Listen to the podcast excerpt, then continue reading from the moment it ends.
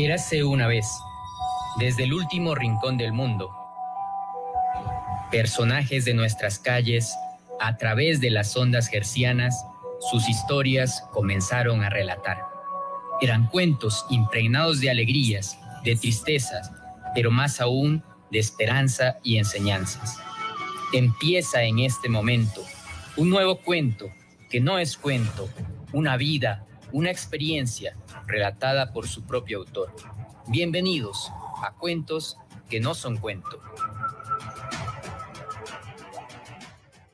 Viernes, día de escuchar cuentos que no son cuento. Se viene el fin de semana. Muy buenas tardes a quienes nos escuchan a través de 90.1 Radio Municipal o nos siguen a través del Facebook Live en la página de la radio.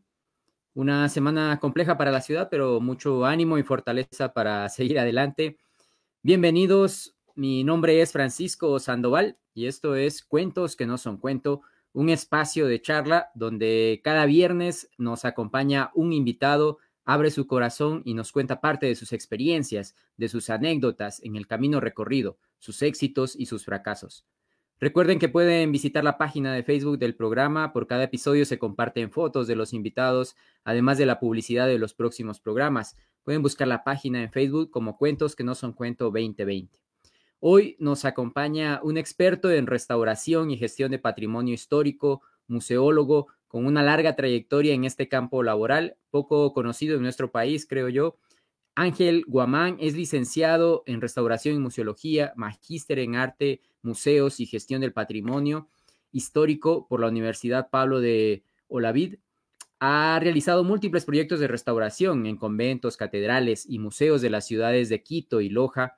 Por ejemplo, ha participado en la restauración en el convento Santo Domingo y Catedral Metropolitana en Quito, de la restauración del Museo de Conceptas de Loja, de trabajos emergentes en pintura, mural en la iglesia de Santo Domingo de Loja, restauración en la Catedral de Loja, restauración de escultura y pintura de caballete en varios templos de Loja.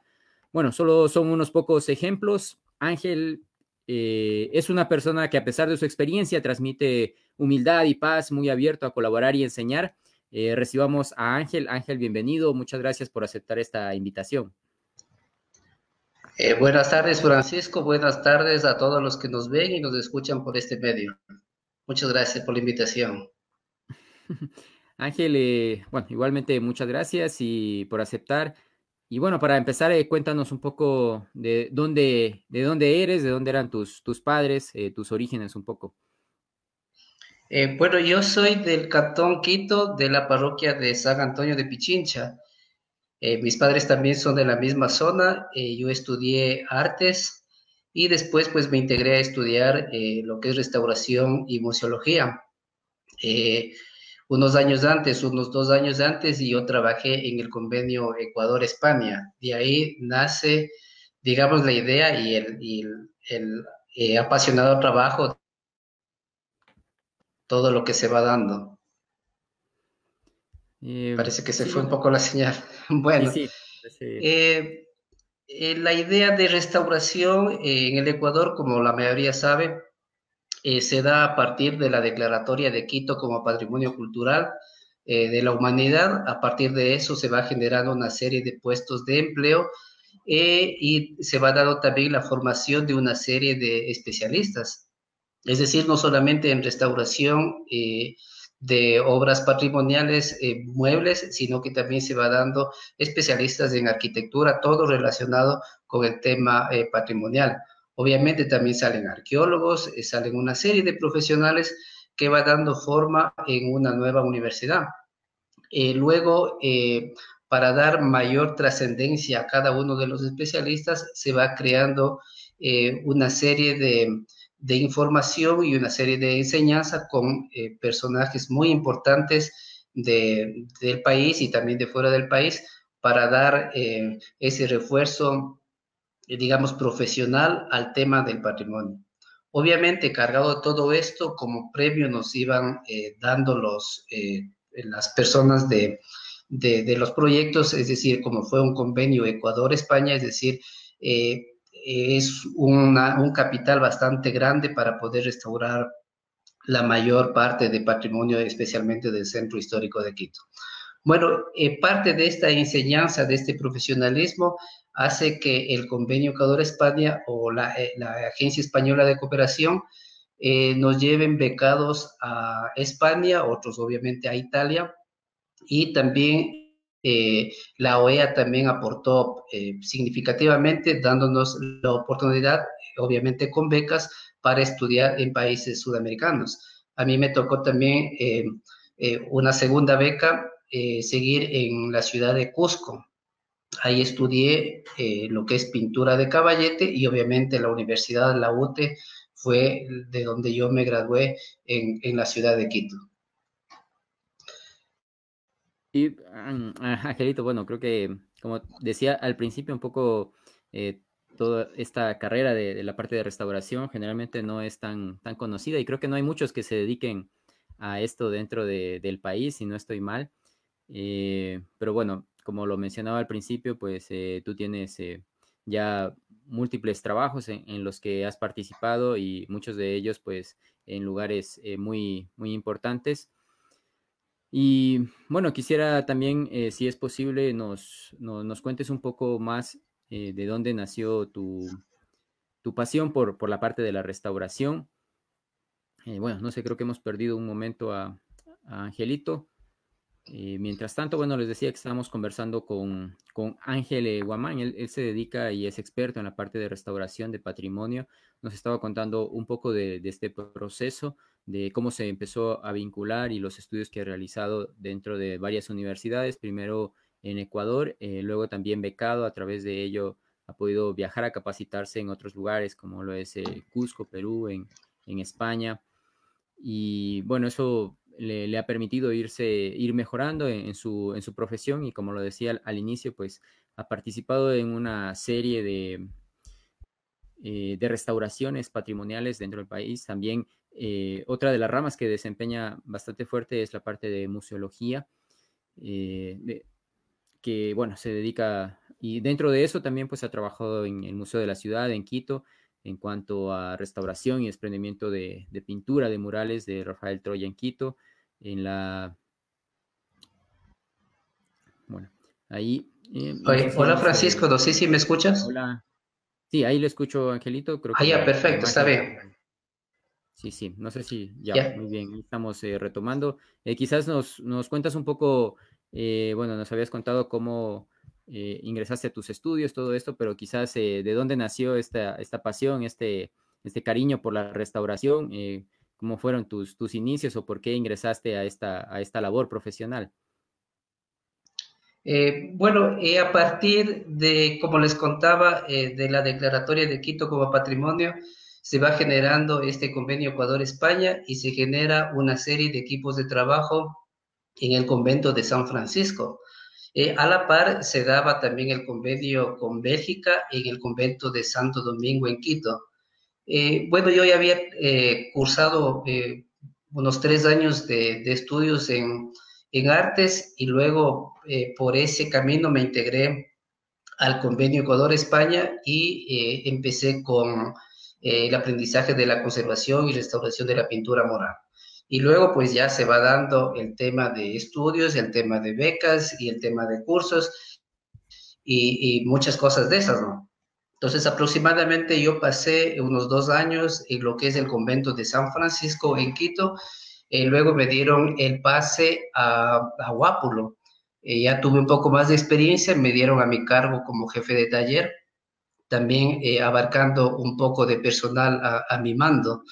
Eh, luego de eso me dieron el pase eh, o el cambio que se llama también ahí al convento de Santa Clara en Quito. Y de ahí, bueno, como premio eh, me dan esta beca a, Perú y cuando yo retorné, pues ya se dio que España ya no aportaba con cierta cantidad de, de financiamiento para continuar con la restauración del mismo convento. Entonces, bueno, yo luego de, eh, empecé a trabajar de forma individual. Y ahí me hice yo contratista, eh, trabajé para el Museo de la Ciudad aproximadamente unos cinco años. Eh, luego también vinieron obras de diferentes lados, como de la Catedral Metropolitana de Quito y de otras iglesias más y de temas particulares. Bueno, por el asunto de trabajo, como yo les digo, es, son temas de proyectos que se trabaja generalmente en este, en este campo de la restauración. Se termina el proyecto, pues y hay que estar atentos apenas salga para participar. Y obviamente si es que uno gana el proceso, pues eh, se continúa con un, eh, eh, con un trabajo, ¿no? Y contratar obviamente más personal. Bueno, por, por cosas de, del destino, yo tuve que, digamos, aportar a un arquitecto aportar en el tema de la, de la, de la conservación del monasterio de las conceptas de Loja. Yo vine eh, en el año 2001, recuerdo muy bien en mayo, y me quedé, eh, digamos, trabajando eh, gratis, ¿no? Ayudándoles al arquitecto y sobre todo al conocer a las, a las religiosas de las conceptas, como que cambió el, rumbo, ¿no? Las monjitas son digamos, eh, extraordinariamente buenas, eh, tiene un corazón muy, muy sano y eh, eso creo que cambió también y, aporté en lo que sería la, museografía en, en, el proyecto que armaba el, el arquitecto. posteriormente a eso me dio, me vio, digamos, en una, en una charla que tuvimos en, Santo Domingo con un exalcalde eh, él me invitó a Loja y de inmediato, digamos, se conectaron y, me dieron un contrato pequeño para las mismas conceptos. Bueno, yo, aparte del tema de restauración y conservación y de la parte museográfica, yo, eh, por ese entonces, más joven, mucho más joven, eh, hacía bastante, digamos, bicicleta. Y yo me he recorrido gran parte de la provincia y también un poco de Zamora Chinchipe en bicicleta.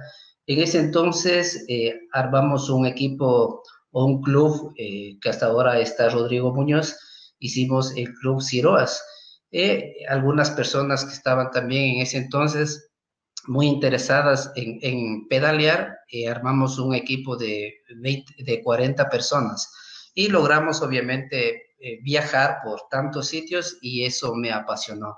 Loja me encantó, eh, la diversidad de, paisaje, de clima, y eh, hasta entonces yo no conocía mucho el tema familiar. Es decir, cuando uno llega a Loja, eh, uno ve simplemente lo que está a la vista, ¿no? Es decir, el paisaje, los ríos, la gente amable. Es raro encontrar en la calle, por ejemplo, que a uno le queden mirando y te saluden. En las ciudades esto ya no se da porque cada persona vive su mundo.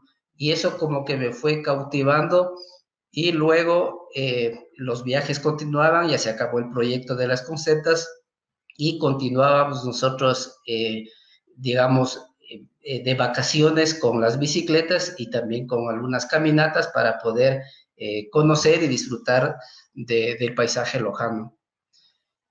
Bueno, después de esto logramos eh, eh, trabajar eh, con otros nuevos proyectos, también con el municipio y también de forma particular con las mismas hermanas concepcionistas. después cayeron también algunas, digamos, algunas cuestiones en relación a estos nuevos proyectos que se iba dando. Es decir, nosotros para acá eh, bueno, personalmente para Carloja era un profesional, eh, digamos, muy diferente, ¿no? No había, eh, digamos, un especialista en temas patrimoniales.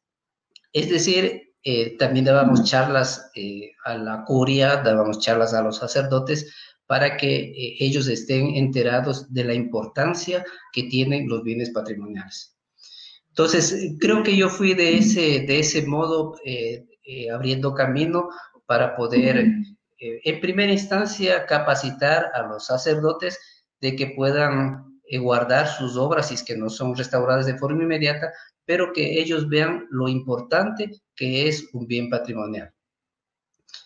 Posteriormente conocí, bueno, en mi trayectoria de, de toda esta vida desde el 2001 hasta acá, he conocido una amplia cantidad de sacerdotes, ¿no?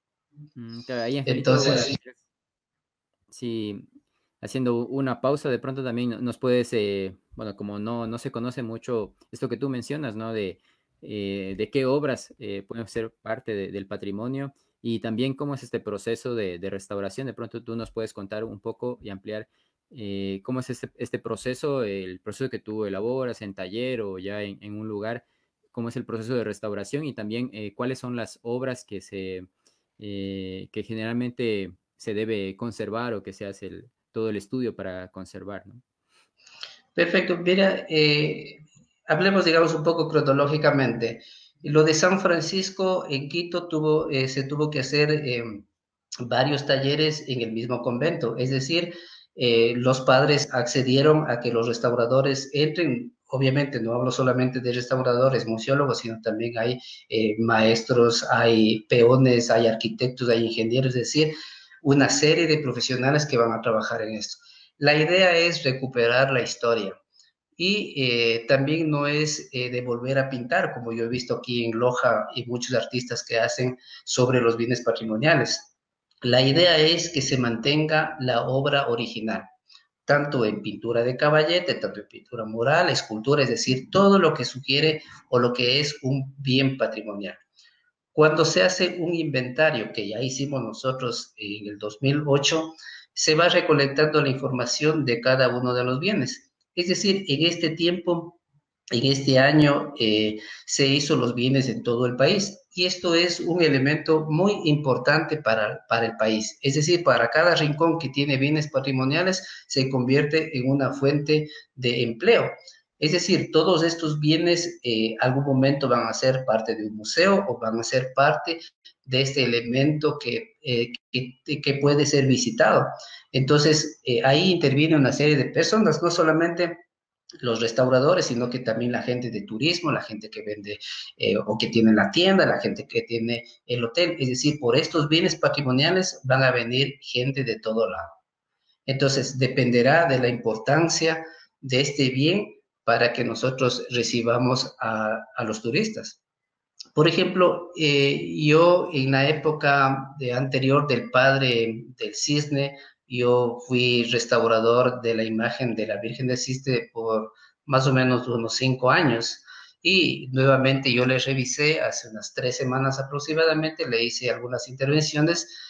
Y miren, una imagen eh, no solamente por la devoción, sino que también atrae un turismo cultural, un, eh, un turismo también, eh, digamos, patrimonial. Hay mucha gente que viene por conocer la imagen, porque también se ha dado mucha fama por todo lo que ha hecho la gente de Loja, y obviamente es una obra muy interesante y muy importante para, para la ciudad. Esto implica que venga gente de, de todo, ¿no? O sea, no solamente, como les digo, religiosa, sino también de, la parte histórica y también de la parte patrimonial.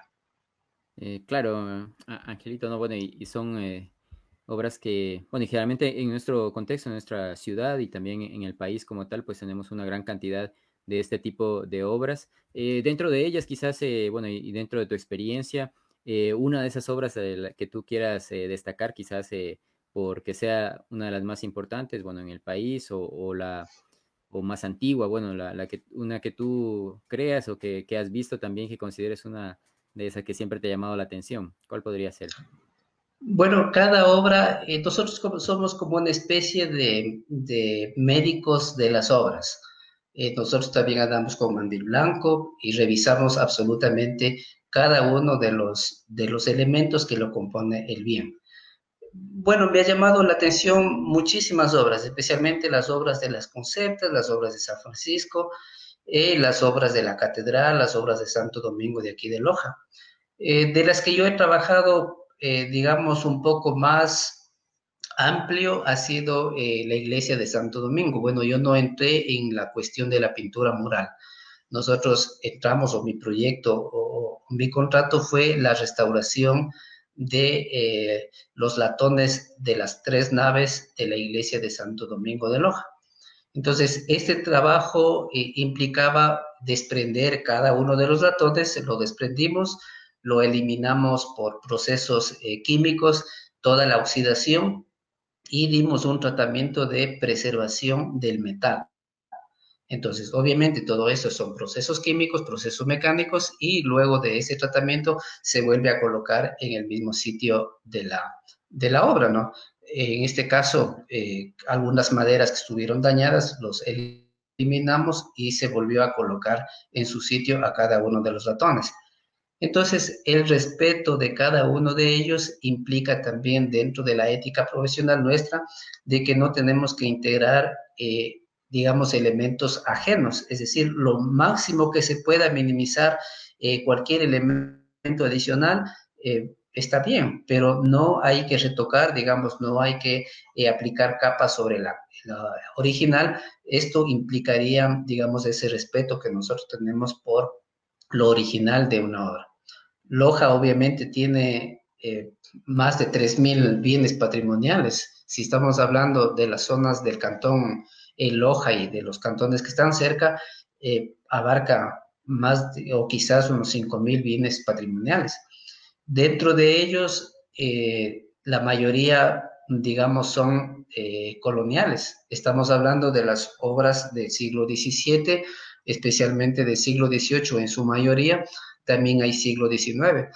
No se olviden de que eh, la escuela quiteña se fue extendiendo no solamente en Quito, sino que también los pedidos que se hacía a los talleres de Quito eran para las ciudades más importantes de lo que ahora es eh, Cantón Loja, Ambato, es decir, una serie de ciudades, pero luego en el siglo XIX no es que desaparece el arte, continúa. Y por eso tenemos una amplísima cantidad de obras, especialmente en los conventos. Eh, sí, bueno, creo, que esta Escuela de Arte de Quito, como tú dices, igual eh, fue eh, exportando a, la final sus obras. Eh, yo he encontrado algunas también fuera, por ejemplo, en, Colombia, en algunos museos eh, pequeños, en pueblos muy remotos, la verdad, y obras de, de, Quito, ¿no? entonces, bueno, y, qué importante tú como nos mencionas, nos haces conocer todo este proceso que el hecho de, de, restaurar, ¿no? Que no es únicamente como, bueno, como lo pensamos a veces en, en casa cuando queremos eh, hacer un arreglo en la casa y pintamos, eh, cambiamos de color sin problema, sino que este es todo un proceso eh, con todos los cuidados correspondientes para no afectar y en lo posible mantener la, calidad y la forma en que fue construida la, obra en su momento. ¿no? bueno, en este momento estamos hablando un poco de patrimonio y las obras patrimoniales como tal. Eh, vamos a tomar, Angelito, una, una, pausa publicitaria y luego regresamos luego de, no sé, cinco minutos. Ya. Perfecto. muy bien. Estamos de vuelta en Cuentos que no son cuento. Eh, un viernes más, hoy nos acompaña Ángel. Eh, Ángel es un experto en la parte de restauración, de museología y patrimonio. Y bueno, nos estaba ya en la primera parte, eh, nos contó un poco de, sus experiencias, de sus inicios, eh, los, trabajos que ha ido realizando eh, tanto en la ciudad de Quito, en la ciudad de Loja, y bueno, en la provincia de, Loja como tal. Y bueno, con él igual habíamos hecho la, experiencia de, de hacer esta lista de momentos que, acostumbramos aquí dentro del programa. Dentro de ellos ya, ya hemos ido hablando algunos de ellos, eh, como la parte de, sus inicios en, cuanto a la restauración y algo acerca de, su preparación, tanto dentro del país como fuera. Eh, quizás nos podías contar un poquito esta parte de, tus experiencias eh, en la preparación fuera del país, tanto en España como en la ciudad de, Cusco, que creo, bueno, es una, uno de los lugares propicios también para esta parte de, de restauración y, bienes eh, patrimoniales, ¿no? Angelito. Eh, bueno, muchas gracias. Eh, bueno, yo seguí la carrera de restauración y museología en la UTE, en Quito, y obviamente cuando yo estaba en segundo año me dieron la, beca para estudiar en, en Alcalá de Henares, en la Universidad de Alcalá de Henares, y ahí estudié pintura mural hicimos algunas prácticas allá, bueno, es un trabajo bastante fuerte cuando uno se sale. Y posteriormente, digamos, al siguiente año, en el año 95, eh, recibí esta buena noticia también de una segunda beca para estudiar eh, pintura de caballete en, en, el Cusco. Bueno, aquí es un tema bastante eh, amplio y complejo por el asunto de los estudios, es bastante fuerte es casi 8 a 9 horas diarias de estudio y también el tema eh, práctico también es bastante fuerte. Entonces, a la misma eh, altura del, de, los, eh, de, la parte teórica, también se va y se comprueba si es que uno se ha aprendido en la parte práctica. También eh, San Bernardo, el colegio de allá de Cusco, eh, tiene sus talleres y obviamente uno tiene que estar muy atento para, eh, en el aspecto ya práctico, no fallar, porque son temas, digamos, o asuntos o elementos muy importantes que en la cuestión química o los procesos que hagamos, eso es imperdonable que uno falle en, una proporción, digamos, de más de algún, de algún químico. Eh, bueno, después, o digamos bastante después, eh, yo hice la maestría en la Universidad de Alcalá de, Henares, eh, perdón, en la Universidad de Pablo de Olavide, en la ciudad de Sevilla. obviamente nosotros en el tema histórico, nosotros estamos, las, digamos, los países latinoamericanos estamos muy relacionados con la historia de Sevilla. Obviamente, eh, sabemos que en el tiempo de la colonia la mayoría de gente venía desde partían desde Sevilla a los diferentes pueblos, a las diferentes ciudades de todo este gran eh, espacio de lo que sería Latinoamérica. Y cuando nosotros vamos para allá, eh, vemos también esa similitud arquitectónica, artística y todo esto, en donde nosotros nos encontramos casi como en casa, ¿no? porque nosotros vemos obras del siglo XVII, siglo XVIII, son muy parecidas eh, a este tipo de, arte de estas ambas eh, ciudades. Entonces, bueno, a mí personalmente me ha motivado, me ha llenado de mucha alegría el, estudiar. Eh, obviamente también todo el mundo sabe de que este tipo de, de espacios de estudio son bastante fuertes cuando uno va, porque obviamente el nivel académico también es bastante bastante fuerte, ¿no? Es eh, una, unos espacios que nos dan de texto y prácticas también son bastante eh, cerrados, o sea, es bastante, bastante fuerte para un latino que está viviendo, digamos, de una vida mucho más tranquila. Entonces, el ir a estudiar allá eh, sí se nos complica un poquito, no nos da tiempo casi de no salir a ningún lado y los fines de semana obviamente nos toca estar también estudiando, o sea, para toda la gente que ha salido a estudiar en diferentes países, me van a entender que es bastante fuerte, pero también es bastante gratificante el momento en que ya se va culminando. Yo, eh, digamos, soy muy amigable con todo el mundo, yo hice mucha amistad con los profesores de la Pablo de Olavide, y me dieron la oportunidad eh, de también presentar unas conferencias. Me pusieron en el equipo de la organización de un simposio y obviamente eh, me dieron también el espacio para yo exponer un tema relacionado con Ecuador. Entonces, estas son experiencias que uno jamás se va a olvidar, ¿no? competir, digamos, al mismo nivel con la gente de allá y que podamos también participar de, estas experiencias que nos permite no solamente la universidad, sino nos permite la misma vida, ¿no? Eh, claro, Angelito, bueno, como tú lo, mencionas, son eh, experiencias, eh, bueno, tienen su, complejidad, pero también... Mm. Sí, buena parte de esto, las satisfacciones han sido bastante grandes, ¿no? En, en todo sentido, cuando uno se culmina, estos estudios y las puertas se van abriendo en otro lado. Yo también por segunda vez participé como, eh, eh, digamos, como restaurador aquí en el Instituto de la Zona 7, es decir, en, en Loja. Eh, yo estuve por más de cuatro años y algo más, pasé como servidor público en el instituto. ha sido una institución que me acogió desde, desde un inicio y obviamente en la segunda vez cuando me pidieron que participe para trabajar como restaurador, lo hice. Pero bueno, uno se va luego llenando de algunas experiencias y uno se va también acostumbrando a estar, digamos, fuera y ya no a, cumplir un horario. Y eso no me gusta mucho cumplir el horario. Siempre me ha gustado ser buen trabajador, pero a veces me lanzo a nueve horas, diez horas o, a veces cinco puede ser, pero manejar mi propio tiempo. Y esto me eh, sugirió eh, renunciar a mi, a, mi, a mi puesto, ¿no? Yo tuve eh, nombramiento, pero mm, he sido, digamos, un poco más aventurero en ese, en ese campo.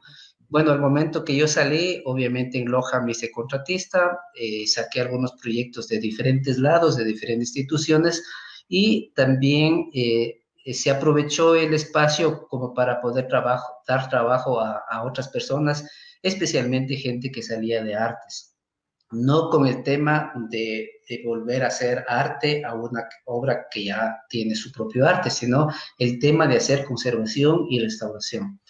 Obviamente, para hacer cualquier tipo de trámite o trabajo que eh, se hace en unos bienes patrimoniales, obviamente tenemos que tener la venia o el permiso o la autorización del Instituto de Patrimonio Cultural. Bueno, en el instituto yo pasé también, no recuerdo muy bien, será un medio año o algo así, también como director del, Instituto de Patrimonio y eh, posterior a eso, bueno, ya viendo su nuevo eh, director y eh, casi de inmediato yo, yo renuncié para, para viajar. Entonces ahí viajé también por, digamos, por una tercera ocasión a España y luego visité otros países de, de, de Europa. Esto también me abrió los ojos para poder hacer, digamos, nuevos proyectos, nuevos procesos, no solamente en Loja. Mi trabajo no solamente ha sido en Quito y, y Loja.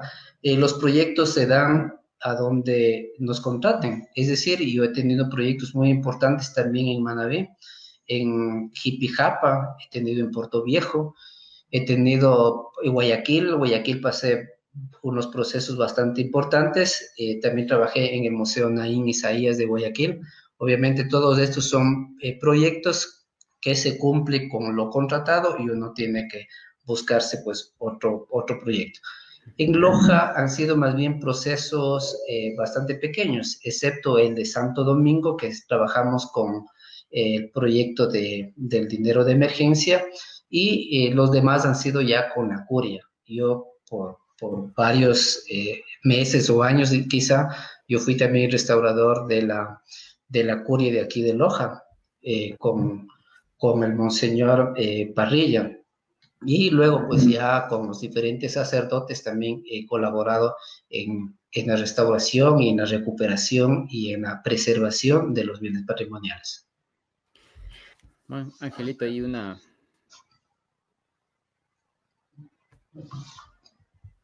no sé si me escuchan. Sí, ahí, ahí bueno, está un, a ratitos un, poco cortado, pero bueno, una, una larga, larga experiencia, como tú lo mencionas, en, muchos eh, lugares, en muchos trabajos. Y bueno, eh, retomando un poco la, lista que tú nos habías eh, pasado, quizás los momentos, hacia los momentos finales que has destacado, ya son hacia el ámbito personal, familiar, ¿no? Y, y bueno, sabemos que en base a ello siempre también eh, tiene giros en nuestra vida, los, los, caminos que nos van eh, llevando y la, y la, profesión como tal de, paso, ¿no?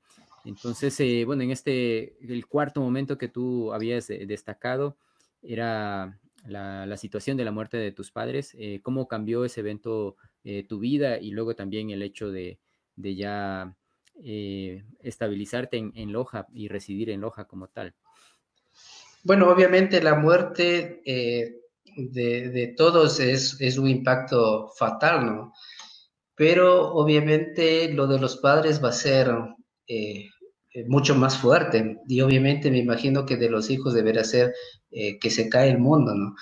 Pero bueno, ellos, mi padre falleció hace más de 20 años y, y mi madre ya hace unos cuatro años aproximadamente pero los dos, eh, digamos, ha sido eh, el mismo dolor, ¿no? Ha sido bastante fuerte y eso implica que de pronto eh, uno se amarra a los padres, y yo he sido muy apegado también a ellos, y cuando ellos han estado ya ancianos, de pronto ya no podía trabajar, yo era el, el, de la casa, ¿no?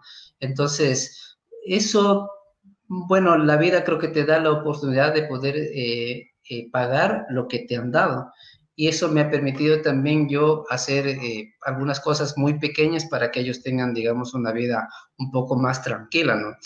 Mi madre falleció recién, eh, pero yo ya vivía en Loja, entonces ese dolor yo creo que dura hasta el día de hoy porque eh, y si me hubiera gustado de pronto estar hasta cuando ella falleció viviendo ahí cerca, ¿no? Pero la vida es parte de eso, ¿no? Uno eh, como hijo tiene que buscar su propio destino, su propia familia y eh, obviamente esto ha permitido esta separación.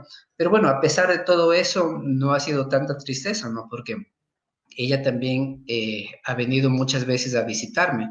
Mis hermanos simplemente le dejaban en el avión en Quito y yo lo recibía, le recibía acá. Entonces se quedaba unos días, una semana, dos semanas, el momento que ella quería, se regresaba y así, pues el momento que ella quería, pues venía nuevamente. claro, como tú lo mencionas, siempre es un momento eh, difícil y que también, bueno, nos, eh, nos deja buenas lecciones y buenos recuerdos también hacia, hacia adelante. Sí, sí, sí. Yo creo que, bueno, uno cuando va pasando el tiempo y uno ya se convierte en papá y luego va sintiendo, digamos, algunas cosas de, de lo que los hijos nos hacen, y uno también recuerda, dice, bueno, yo también fui malcriado en esas épocas, entonces mi papá también o mi mamá debieron haber pasado por momentos bastante complicados que capaz que nos dieron con la correa y todo eso, ¿no? Pero, pero así es, digamos, esa enseñanza que ellos nos dieron y lo, lo estamos practicando ahora como, como padres, ¿no? Yo eh, no sé en qué momento giró tampoco el, el, el rumbo de la vida en que yo vine apenas por, por un tiempo por hacer este estudio y a la final eh, la primera forma de conectarme con Loja, y yo les decía de, de, la vida deportiva en, la bicicleta y luego ya conocer la vida familiar acá, pues obviamente fue cuando ya me casé, ¿no? Entonces, eso me atrajo, me atrae y todavía me atraerá, ¿no? Es difícil en Quito, por ejemplo, tener una vida familiar. A veces a mi mamá, porque ella me esperaba después de clases, eh, yo llegaba después de la universidad a las once y media de la noche, ella me esperaba con la comida eh, caliente. Ya sabía más o menos la hora que yo llegaba y ella estaba pero pendiente. O si estaba durmiendo, se levantaba y me daba, pero es el cariño de la mamá, ¿no?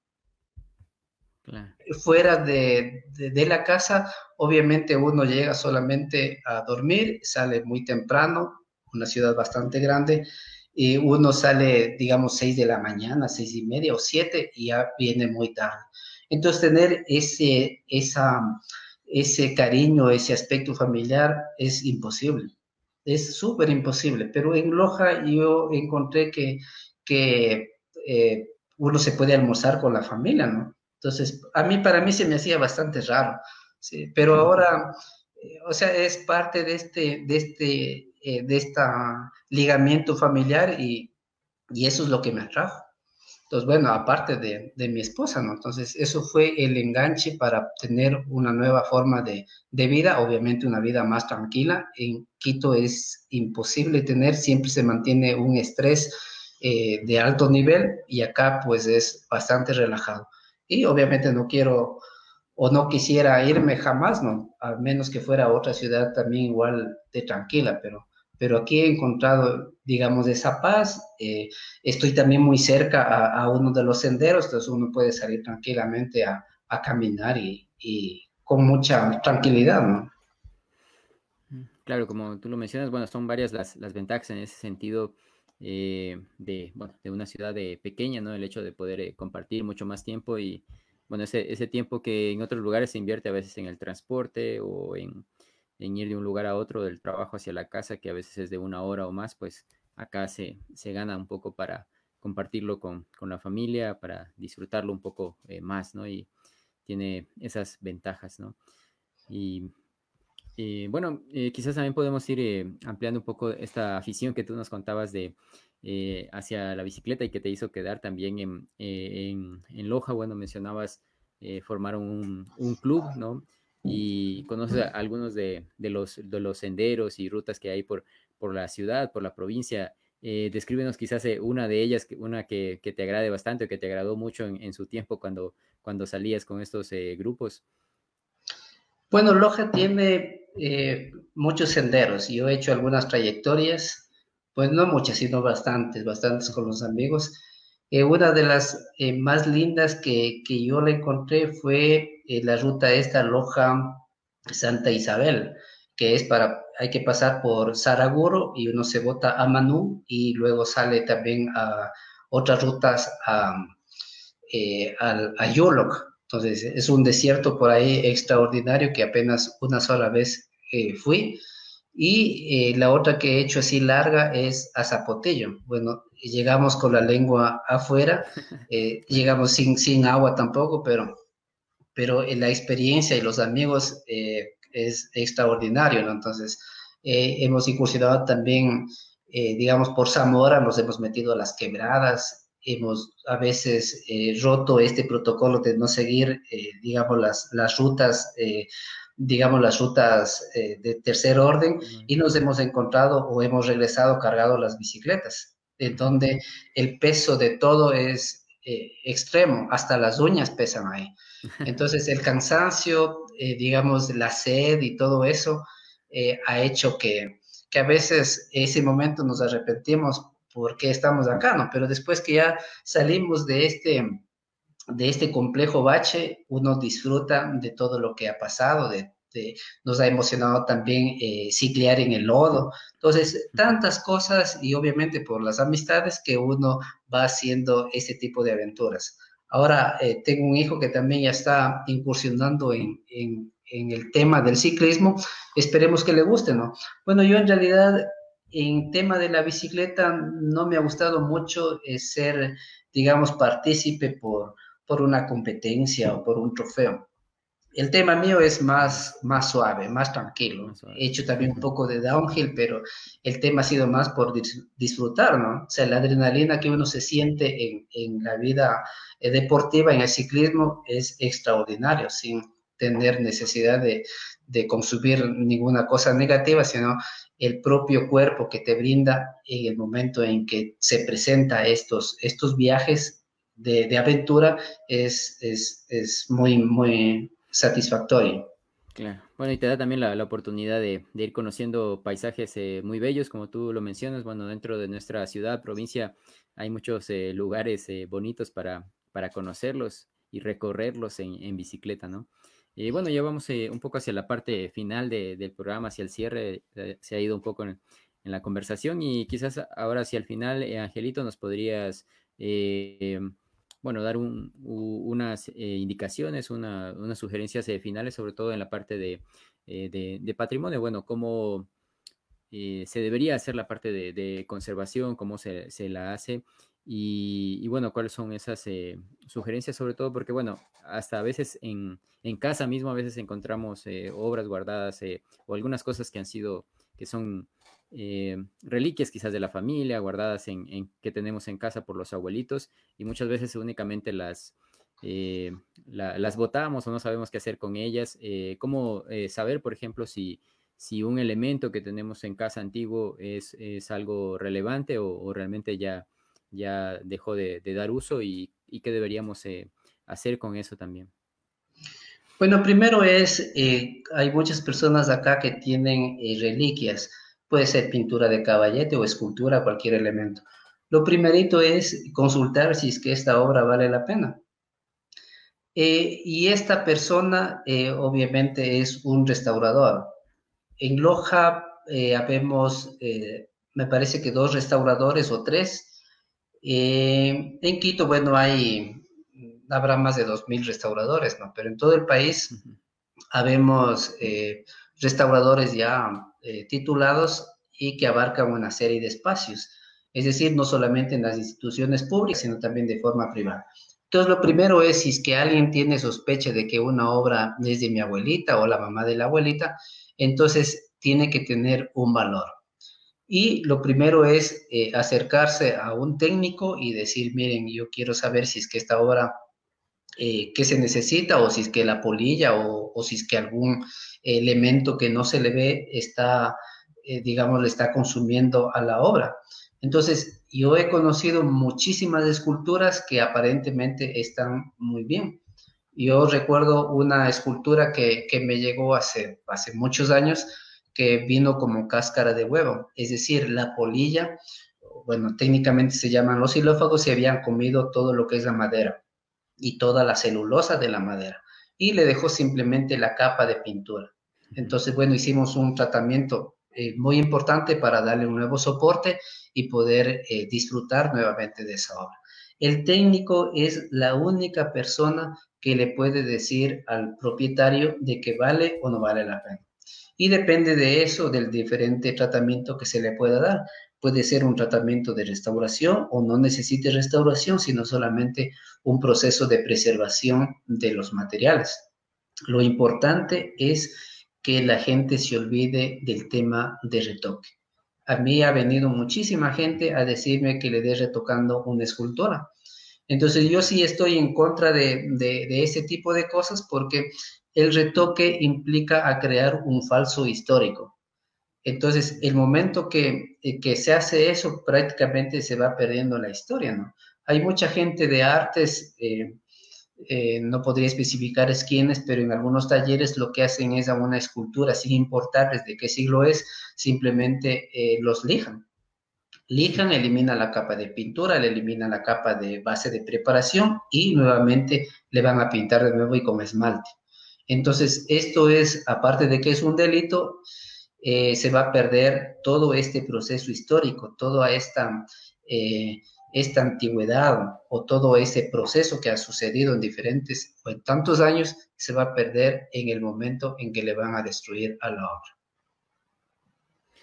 Eh, muy, bien, Angelito, creo que nos, nos, ayuda bastante. Hemos aprendido también, creo yo, un poco eh, de tu trabajo y, de esta parte, ¿no? De, del, tratado de las, de las obras eh, que son parte de nuestro patrimonio, que creo que es algo muy importante. En, en algunos años creo que hubo, como tú dices, pérdida a veces de muchas obras y ha sido por este tipo de cosas, ¿no? Por desconocimiento sobre todo de cómo deben ser tratadas y conservadas.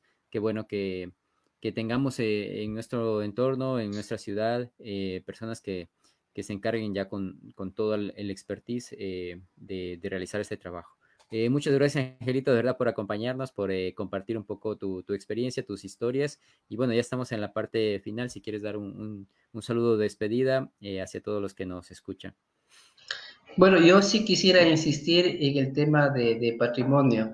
Hay todavía mucha cantidad de obras que no han sido intervenidas y por lo menos pueden acercarse al Instituto de Patrimonio. Ellos tienen un listado de restauradores eh, y, en Cuenca y en Quito, como les digo, en diferentes ciudades.